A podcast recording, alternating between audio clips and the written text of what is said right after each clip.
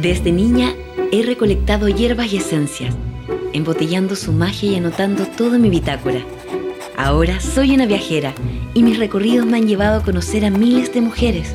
En cada una de ellas reside un poder que tarde o temprano saldrá a la superficie y mi misión es convertirlo en una pócima. Así poder resguardar nuestros conocimientos ancestrales y compartirlos. Mi nombre es Dalia Verbena y soy una bruja herbolaria.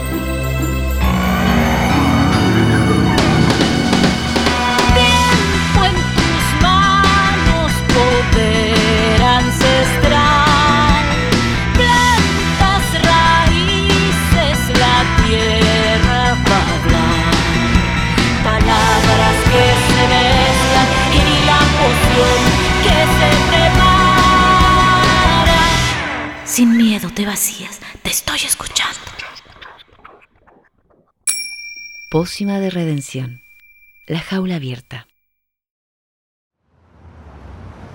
Las mañanas en el centro de la ciudad de Graneros tienen una estática especial.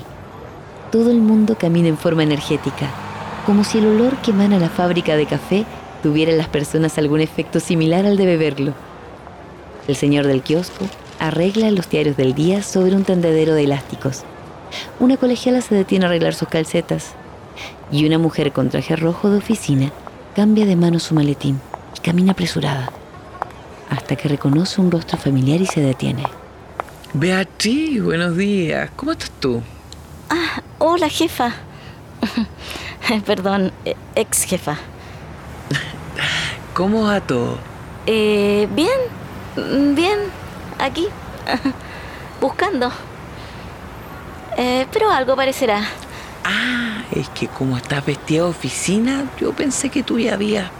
Eh, Bueno, me alegra mucho de que estés bien. Mucha suerte en tu búsqueda, Beatriz. Nos vemos. Beatriz sintió sus mejillas sonrojadas y todo su cuerpo sudoroso de nerviosismo. Caminó hacia la plaza y buscó una banca, pero las que no estaban ocupadas por personas durmiendo en ellas, lo estaban por grandes grupos de hombres desempleados que suelen estar ahí, a la espera de que alguien aparezca y les encomienda alguna labor que les dé el sustento del día. Pensó en sentarse ahí, entre ellos, y escribir bien grande su currículum en un cartel de cartón, con la esperanza de que así, por fin, alguien lo leyera. La desesperación y la sensación de vergüenza bajaban lentamente por su garganta. Se recostó sobre el pasto y respiró con angustia. En lo alto del cielo vio pasar una bandada de palomas y deseó que bajaran por ella y se la llevaran volando hacia un lugar donde ella pudiera ser feliz. Solo eso. No aspiraba a grandes bienes y posesiones. Solo necesitaba una oportunidad para estar sencillamente tranquila y feliz. Para su impresión, las palomas bajaron y volaron a su alrededor. Ella se puso de pie y las palomas giraban y giraban, levantando su cabello y haciéndola reír. De pronto sintió que la gente comenzó a mirarla y se puso nerviosa, así que comenzó a espantar las palomas. Estas se asustaron y volaron erráticas a su alrededor y finalmente se fueron, dejándola despeinada, llena de plumas y manchas de excremento sobre su traje de oficina. No, no. Mi última ropa. Y se acabó el detergente. Genial. Llevaba varios meses cesante y ya varias semanas aplicando trabajos que odiaría ejecutar. Sin embargo, aún así no recibía nada. Se sentía acorralada, como si todo la estuviera empujando hacia un precipicio.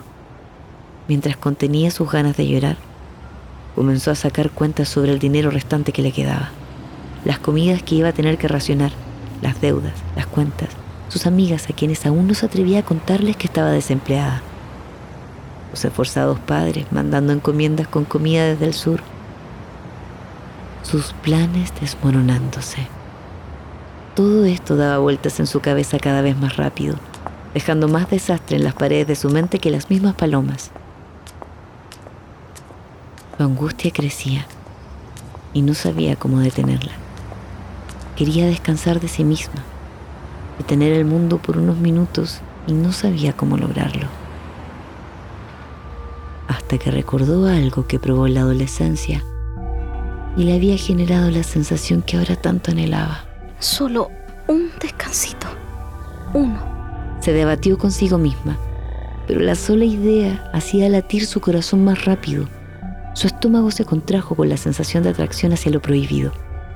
Todo esto renovó sus fuerzas. Se puso de pie y caminó por las calles. De pronto, sintió un olor. Aquel olor que la acercaría a eso que ella estaba buscando. Se aproximó algo tímida hacia unas personas apoyadas en una pandereta. Pero sin necesidad de explicar mucho, ellos supieron de inmediato lo que ella buscaba. Al fondo del pasaje hay una muralla. No es muy alta. La debes saltar. Al otro lado hay un canal y una especie de huella a un costado del agua que debes seguir varios metros hasta un sauce grande que se ve a lo lejos. Allí hay un sillón lleno de papeles picados, como una tela de shaya.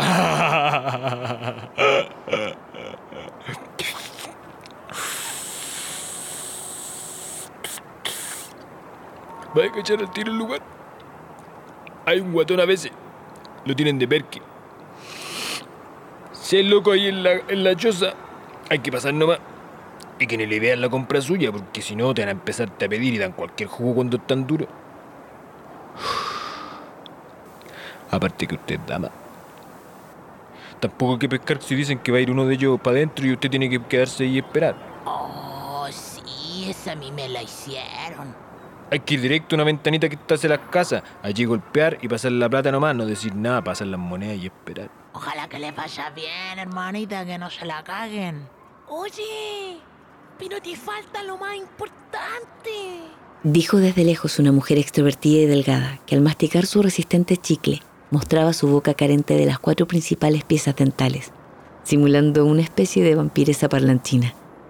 Se acercó a ella y la examinó con los ojos muy cerca, como si fuera un gato olfateando, la recorrió con su cara a dos centímetros de su piel, poniéndola notoriamente incómoda, para luego decir, ¡Oh, qué suavecito tu pelo! ¿Qué es eso que, que me ibas a decir? ¿Lo, lo más importante? Preguntar por la negra Toña. Cada vez que te aparezca una puerta, esa es la llave. Beatriz repasó en silencio todas las indicaciones y apenas la soltó la raquítica mujer, le agradeció a todos, se despidió y siguió el camino indicado. El corazón le latía en la garganta, pero sintió una especie de alivio cuando pisó el suelo de la población y sintió las risas de unos niños que jugaban a lo lejos a lanzar piedras a unas latas. Caminó unos metros más y llegó al lugar señalado. Acercó un voluptuoso hombre que fumaba nervioso. ¿Y usted tan elegante, princesa? ¿Tan solita? Eh, busca la negra Toña. Ah, voy para allá. Por esa puerta. La casa era una antigua construcción colonial. Un pasillo largo y angosto era la antesala rodeada de seres sentados en el piso, conversando y fumando en un océano de vociferaciones. Algunos se reían sin ver nada a su alrededor, pero otros tristes y mudos. Solo observaban en el vaivén de la pipa a la boca cómo el mundo pasaba frente a sus narices. Un andrógeno sujeto, calvo y de ojos saltones, salió a su encuentro y le observó inquisitivo. Eh, eh, hola, disculpe. Busca la negra Toña. Pasa. Camina sin detenerte. El sujeto aceleró el paso y se abrió camino entre los seres circundantes. Al igual que un amo frente a sus fieras, lanzaba azotes y puñetazos para que los psicofantes adictos salieran de su camino. Beatriz caminó rápido, con miedo a perderlo de vista y ser aplastada. Ingresaron en una habitación amplia, llena de alfombras coloridas que daban la impresión de estar dentro de una carpa gitana. Algunos hombres semidesnudos fumaban desinhibidos sus cortas pipas de bronce, emanando olores corporales que mezclados al humo y al intenso olor a orina de gato que reinaba en el ambiente, daba una sensación repugnante e insalubre. Al fondo de la sala había una puerta diferente a las otras. Al abrir la habitación, lo primero que vieron sus ojos fue una alfombra de tigre colgada en el muro. Al bajar los ojos, vio un vistoso respaldo de mimbre y sobre una satinada cama morada de dos plazas, estaba ella, la negra Toña, recostada en su exuberante robustez tomando el sol. Su obesidad evidente imposibilitaba su libre caminar, obligándola a dirigir su reinado desde el lecho confortable de su exótica cama. ¡Te buscan, negra! Toña, de semblante un poco distraído, recién había prendido una enorme pipa cargada con marihuana que su asistente, un hombre flaco y encorvado, la encendía ansioso. Se tomó el tiempo de observar a la angustiada mujer. Se acomodó entre sus floreados cojines y en tono irónico preguntó. ¿Qué quiere una señorita como usted en este lugar? Eh, vengo del otro lado del pueblo, eh, buscando, buscando algo. Mm, He hablado con muchas personas y todos me han dicho que debo buscarte a ti. Ah, ah, quiero decir a usted. Tú te ame nomás flaca. Y dime, ¿cuál es tu veneno? La negra Toña levantó una de sus delgadas y curvas cejas dibujadas con lápiz y con un sutil movimiento de labios indicó que se volteara. A sus espaldas había una mesa hecha de espejos y sobre ella había diversos tipos de drogas, inhalables, inyectables, líquidas, gaseosas, pastillas, diversas formas y colores se proyectaban como un espejismo sobre un oasis de estupefacientes. Beatriz examinó todo con detención, debatiéndose consigo misma, pero aún convencida de tener la sensación de angustia que la carcomía, y anhelando esa adrenalina que le regalara aunque sea un momento de desconexión terrenal. Recorrió con su mano lo que había frente a ella, y cuando encontró lo que buscaba, se detuvo. Muy bien, mi niña. En tu elección veo tu origen. Humilde, de esfuerzo. La vida ha sido dura contigo. Toma lo que necesite y llévatelo. Es gratis. Beatriz agradeció. Tomó con sus dos delgadas manos la gran mano de la negra Toña. Comenzó a sudar helado. No aguantó más su nerviosismo y en un gesto de sumisión y reverencia se inclinó frente a la todopoderosa negra Toña, quien con una sonrisa en la cara observaba cómo hacía ingreso una oveja más a su rebaño. Beatriz se puso de pie, fue a la mesa de espejos, tomó un poco más de lo que necesitaba y fue guiada por el extraño hombre calvo de vuelta al camino por donde habían llegado. Abriéndose paso nuevamente como un domador de fieras, trazó una ruta y la encaminó hacia un cuarto lleno de almas vociferantes. Y se fue. Una vez en ese cuarto no sabía bien hacia dónde ir. Buscó entre la masa de personas un rostro amigable y al encontrarlo se fue a sentar junto a él en el suelo. Era un hombre que apestaba vino y sangre seca. Le sonrió con su boca desdentada. Ella le sonrió de vuelta y comenzó a armar su veneno. La euforia recorría su cuerpo y todo en ella se aceleraba y le hacía sentir como si estuviera subiendo y subiendo y subiendo sin parar. Luego vino una enorme sensación de placer que bajó desde su cabeza hasta sus pies. Rió. Rió y gimió y gritó hasta que salieron lágrimas de sus ojos y se tiró de espaldas al suelo extasiada. Sintió que se elevaba fuera de sí misma, tan desconectada que no le importaba si moría en ese mismo instante. Ya saciada, se revolcó por el piso y se transformó en una masa más en esa habitación de seres sin rostro. Ahí se quedó un rato disfrutando el placer, hasta que comenzó a bajar y bajar de nuevo hacia la realidad. Los olores desagradables de la habitación volvieron a aparecer. Comenzó a sentir en su piel la humedad de su ropa empapada por alguno de los muchos líquidos del piso. El otro era amigable rostro del hombre desdentado. Ahora parecía frente a ella tenebroso, mirándola fijo, llorando y diciendo, Era tan bonita la chica, tan bonita, y la perdimos. ¡La perdimos! No, no, no, no, caballero, yo no me perdí. No, Yo quiero escapar, pero no, no quiero perderme, no, no. Yo solo necesitaba un descanso, uno nomás. Ahora sé que puedo, sí, sí, ahora sé que puedo. Pero fue tan corto, tan corto. Todavía me queda un poco más. Sí, eh, me alcanza para un viaje más. Uno, uno solo. Sí, uno, uno, uno más. ¡Hija! ¡Hija! Beatriz recordó a su padre y por un segundo sintió que era ese hombre. Le invadió la pena y la angustia regresó, mucho peor que antes. Quiso abrazarlo, quiso recogerle todos los dientes que se le habían caído, regresarle todas las lágrimas de vuelta hacia sus ojos. Aún bajo los efectos alucinógenos, miró su propio cuerpo y lo vio completamente podrido. Sintió que su cuerpo era esa habitación maloliente y descompuesta. Se afirmó de las paredes como pudo e intentó salir de ahí. Llegó hasta el pasillo y sintió la luz del sol. Respiró. La tibieza del clima le devolvió un poco de paz. Oye, ¿pero dónde vas tú? La negra quiere hablar contigo. El extraño y calvo sujeto había regresado y se secaba las manos en una especie de delantal de cocina. Comenzó a caminar sin mirarla. Beatriz lo siguió.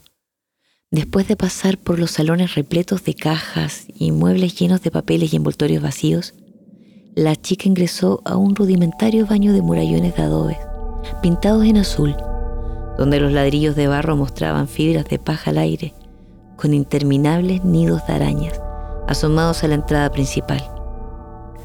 En medio de la sala de baño, una alberca gigante de metal enlosado albergaba a la voluptuosa mujer en una especie de sopa espumosa y grasienta. El delgado y encorvado asistente de la mujer, sin escrúpulo alguno, cortaba las uñas de los hinchados y obesos pies mal cuidados de la negra, la que se tomaba una lata de cerveza, mientras el calvo sujeto se puso en su espalda y comenzó a pasarle una jabonosa esponja. Vos elegiste la más dura de todas, Sabi. La que mató al pueblo en su núcleo mismo. Destruyó las organizaciones sociales de las poblaciones y nos dejó un montón de enajenados consumidos en el individualismo. Tal y como lo planeó el más desgraciado de todos. Ay, ay, ay, ay, ay, ráscame, eso, eso. Oh. Mi negocio es satisfacer una necesidad. Así me gano el quien vive. Así me saqué de la calle y del hambre. y he comido bien. Cállate esta guata que tengo. Y aún así, no me da el estómago para ver a alguien como vos quedarse ahí. Tirada, adentro de la jaula y perderse ahí. Te tengo una peguita flaca. Y te la voy a pagar bien. La negra Toña se puso de pie, completamente desnuda, y subió sus brazos, esperando la toalla de su incondicional asesor que unos metros más allá sacaba de una cajonera. El sol de la tarde entraba desde un costado, iluminando el vapor que aún emanaba desde la figura de la curvilínea mujer. Este contraste con la luz, sumado a la humedad de su piel otorgada por las lociones, le daban un brillo masónico digno de una Venus parolítica. La chica no pudo evitar contemplar tan enorme creación humana, donde la belleza necesitaba otra dimensión para ser entendida y apreciada. Hasta que la negra Toña, con un tono duro y directo, rompiendo toda enmarcación sublime de apología a su belleza, recién descubierta por la joven, le dijo: ¿Qué acaso te gusto que me miráis tanto? Beatriz, completamente descolocada, Sintió que sus piernas se deshacían en un torrente bajo sus pies que arrasaba todo, y como pudo movió su cabeza en señal de negación, mientras ponía su pelo detrás de la oreja y miraba para otro lado. Los dos sujetos que la asistían hicieron una coordinada danza que terminó por enfundar a la negra Toña en una enorme y suave bata de felpa tigrada y le entregaron una nueva lata de cerveza. Le compré una casa a mi mamita Nelly, la que me crió. Está viejita ya. Vos te tenéis que preocupar de que deje cerrado el gas, porque ella estaba acostumbrada a la pura leña. Es de campo, es sana, es fuerte la vieja. Así que no tenéis que molestarla ni tratarla como desvalía, o se va a llorear. Pero alguien tiene que ver que no se vaya a mandar una cagada. Que queme la casa. Si se pone dura la vieja, te la vaya a tener que saber ganar. Y si te mandáis una cagada, Beatriz se puso nerviosa y en un acto involuntario buscó en su bolsillo los restos que le quedaban de la droga. quédate tranquila, que yo soy generosa con el pago. Y lo hago en la moneda que vos queráis. La negra Toña dio una orden y sus asistentes entraron. Uno traía una bolsa llena de la droga que Beatriz había escogido y otro traía dinero. Ella, muy nerviosa, escogió el dinero. Lo necesito realmente. Yo... Bien. Llévensela. Beatriz se subió a un auto que la llevaría a esa casa. Pasó por la plaza. Vio los rostros de esa mañana. Algunos de los desempleados seguían ahí. Le parecía como si eso hubiera sido hace meses. Ahora que ella tendría un trabajo o algo así, sentía gran compasión por ellos y por sí misma, por la precariedad a la que te empuja el tener o no tener dinero en un sistema que tritura a quien no lo tiene. Aquí es. Chao, gracias.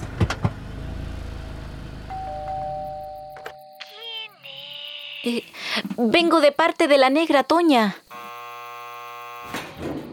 Un antejardín lleno de flores la recibió. En el suelo habían ciruelas recién caídas del árbol y más allá se podían distinguir otros árboles frutales. Los ventanales estaban abiertos de par en par y una suave brisa movía las blancas cortinas de encajes por donde se colaba la luz y se proyectaba una gran sombra sobre el piso de parqué recién encerado. Cuando entró a la casa, todo olía a queque recién horneado. Ese olor le llegó directo al corazón y limpió sus vías respiratorias de todos los horrendos olores del día. Me dijo la barbarita que iba a venir su amiga a quedarse conmigo un tiempito. Así que le hice un quequito para recibirla. Sírvase. Provecho. ¿Barbarita? La negrita. Se puso negra Toña la primera vez que cayó en el hogar. Pero yo la conocí, Barbarita. Cuando era una chincolita que andaba poto pelado por los basurales. Con la carita cochina, cochina. Yo le di todo lo que pude. Lo más que pude. Mi chocita era suya para cuando quisiera. Pero ella era de la calle. Y ahora que está grande y es empresaria, me pone tan orgullosa, ¿sabe? Hablando de carita cochina, usted está llena de... hasta plumas tiene en el pelo, oiga. ¿Qué se cayó en un gallinero acaso? Le voy a prepararle un baño. Hay una tina grande acá. ¿No ve que le gusta darse tina a la negrita? Tiene hasta un cosito de eso para hacer burbuja.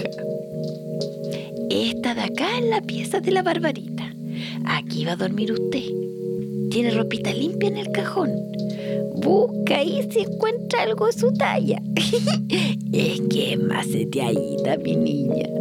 La señora Nelly fue a prepararle un baño de tina a Beatriz, mientras ella se quedó impactada, sintiendo una nueva y extraña paz en su interior.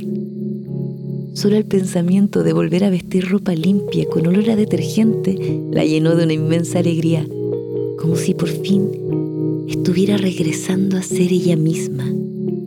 Respiró profundo y lo notó. La angustia por fin había desaparecido. Miró por la ventana y vio una bandada de palomas bajar hacia el pasto. Salió por el ventanal y les sonrió. Las palomas volaron alrededor creando un torbellino igual que el anterior, pero esta vez las dejó. no dejaría que nada interrumpiera su felicidad y la enorme sensación de gratitud que sentía en el pecho. Mientras el aleteo de los pájaros movía su pelo, se juró a sí misma que ahora sí que sí iba a luchar por su felicidad, por el equilibrio, y no dejaría nunca más que ganara la angustia. Y así lo hizo. Las palomas volaron hacia el rosado arrebol del atardecer, estudiando esa promesa y premiándola con hacer realidad su sencillo deseo, tener una vida tranquila y feliz.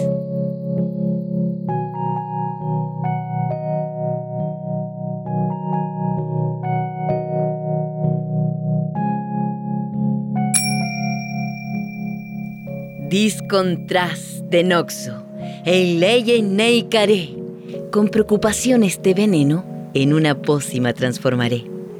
Me alegro mucho, Beatriz. Viste una oportunidad de salir y la tomaste. Trazaste una directriz y tu destino retomaste. Hay pócimas y hay venenos en las rutas de una bruja.